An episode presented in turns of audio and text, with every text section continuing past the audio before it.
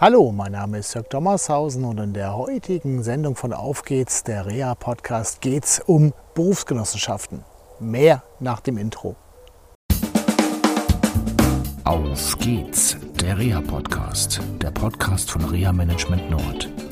Mit Tipps und Ideen zur Rehabilitation für Unfallopfer, Rechtsvertretungen und Versicherungen.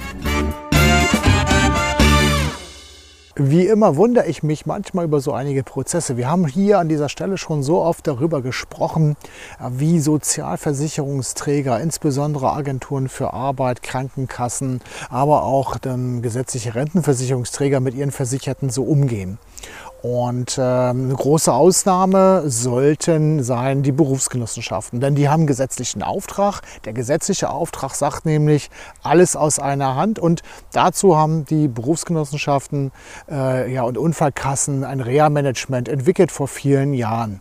Und ähm, ja, Reha-Management sagt schon, dann gibt es natürlich Reha-Managerinnen und Reha-Managern und die kümmern sich eigentlich um ihre Fälle und um ihre betroffenen Personen. Was in den letzten Monaten für mich auffällig ist, ist die Tatsache, dass Anwältinnen und Anwälte und auch Haftpflichtversicherungen mich immer öfter um Beratung und Begleitung von Unfallopfern bitten, die bei Berufsgenossenschaften versichert sind oder von denen begleitet werden sollten. Also offensichtlich scheint dieses nach außen hin so schön propagierte System nicht ganz zu funktionieren.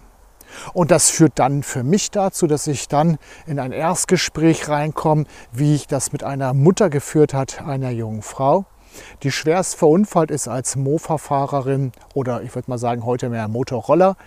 Und ähm, ja, die dann ja wirklich am Anfang distanziert ist, fast schon aggressiv. Und äh, ich fragte, was haben Sie mit mir? Ich habe nichts getan. Haben Sie Probleme, Stress mit dem Anwalt, mit dem Haftpflichtversicherer? Und so weiter. Und wir konnten schnell auflösen, dass das gar nicht das Problem ist. Dass weder es der böse Haftpflichtversicherer ist, sondern auch nicht der Anwalt und dass es auch nicht an mir liegt, sondern dass es an der Berufsgenossenschaft liegt und der Unterbringung in einer Spezialklinik. Und das, was mir dann die Mutter erzählte, war symptomatisch für das, was ich in vielen Kliniken mittlerweile erlebe. Das mag vielleicht mit Überlastungen wegen Corona oder sonst was zu tun zu haben, aber es war auch schon ein Prozess, der sich vor der Corona-Zeit abgezeichnet hat. Die betroffene Person wird in dieser Spezialklinik von Station zu Station geschoben. Das ist der eine Punkt. Der andere Punkt ist Diagnostik und Therapien Fehlanzeige, obwohl viele viele Unfallfolgen vorliegen bei diesem jungen Unfallopfer. Und dann kommt noch dazu, dass die Mutter mir berichtet, dass sie und ihr Mann Ärztinnen und Ärzte angesprochen haben. Was ist denn los? Was passiert dann? Wann geht es weiter? Und sie haben keine Antwort erhalten für die Angehörigen und auch für das Unfallopfer, das zwar jugendlich ist, aber das natürlich alles mitbekommt, auch die Verunsicherung und die Ängste der Eltern natürlich da auch wahrnimmt und das macht bei dem Unfallopfer natürlich auch keine guten Gefühle. Ja, das führt letztendlich dazu, dass so eine Unzufriedenheit entsteht, die dann in diesem Erstgespräch, wie ich das schon berichtete, so in Richtung Aggression ging. Meine Frage war dann, ja, Sie sind doch bei der Berufsgenossenschaft versichert. Sie haben dort eine Reha-Managerin, einen Reha-Manager. Haben Sie mit der oder dem Kontakt aufgenommen? Und die Antwort war, ja, wir haben ein paar Mal telefoniert, aber da bin ich nicht weitergekommen.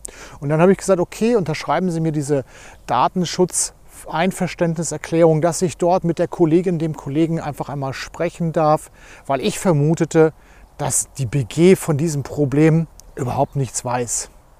Gesagt, getan. Ich habe dann diese Unterschriften bekommen. Ich habe die übermittelt vorher per Telefax und alle Grundlagen waren gelegt, damit man miteinander sprechen konnte in dem Fall. Denn es geht um einen Unfallopfer und dem soll es ja besser gehen und da sollen Dinge auch optimiert werden. Was ich dann ähm, erlebt habe, war Ablehnung. Und das hat mich dann doch verwundert und es hat das bestätigt, was die Eltern des Unfallopfers mir berichtet haben. ja, man sei Herren, Schrägstrich, Herr des Verfahrens, was ich mich da einmischen wolle und was das denn solle. Ich habe dann mein Anliegen vorgetragen. Ich habe gesagt, es geht nicht darum, in irgendwelche Prozesse einzugreifen, sondern darauf hinzuweisen, dass da was nicht läuft, dass die Eltern unzufrieden sind, dass die Ängste haben, dass das Unfallopfer das mitbekommt und dass der Prozess vielleicht doch nicht so günstig läuft, wie in dem Fall die Kollegin das so einschätzt. Ja, dann sollte man doch meinen, es geht um eine Sache, also sprich um ein Unfallopfer und es geht darum, einen Prozess zu verbessern. Ich bin leider in diesem Gespräch an meine Grenzen gekommen und das Gespräch musste dann beendet werden. Schade, dass man so ein Telefonat nicht kollegial lösen kann. Es geht ja um ein Unfallopfer. Ich habe dann sowohl den Eltern als natürlich auch dem beteiligten Anwalt und dem Haftpflichtversicherer darüber berichten müssen. Und mit den Eltern haben wir dann einen Schlachtplan gemacht und ich durfte sie unterstützen im Erstellen von Briefen an die Vorgesetzten der Kollegin. Und wir haben dann im Rahmen des Wunsch- und Wahlrechts darum gebeten, dass die betroffene Person in eine andere Spezialklinik verlegt werden soll. Es hat dann etwas gedauert und ich hatte ein schlechtes Gefühl, weil ich dachte mir, ha, da kommt jetzt diese, wir sind Herren und Herr des Verfahrens und wir machen das nicht mit. Ich war verwundert, als dann der Brief kam bei den Eltern die mich anriefen und sagten, wow, innerhalb kürzester Zeit haben wir ein Feedback bekommen, die Verlegung kann schnell erfolgen und die freuen sich natürlich, weil sie sind in dieser Klinik, der betroffenen Person geht es besser, weil es auch noch wohnortnahe ist. Und was noch dazu kommt, es geht aufwärts. Es gibt nämlich auf einmal viele Therapien, die dazu führen, dass wieder Fähigkeiten erlangt werden, wo Ärzte in der ersten Spezialklinik sagten, das wird nicht wiederkommen. Heißt das, dass alle Probleme gelöst sind? Nein, das heißt es natürlich nicht. Es sind noch viele Dinge zu regeln und das werden die Eltern und ich jetzt gemeinsam machen.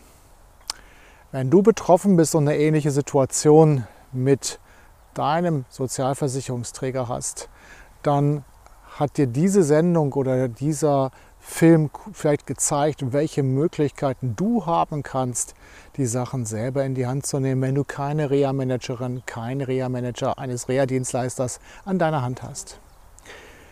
Ich wünsche euch erstmal eine schöne Zeit, bleibt gesund und bis zum nächsten Mal. Tschüss!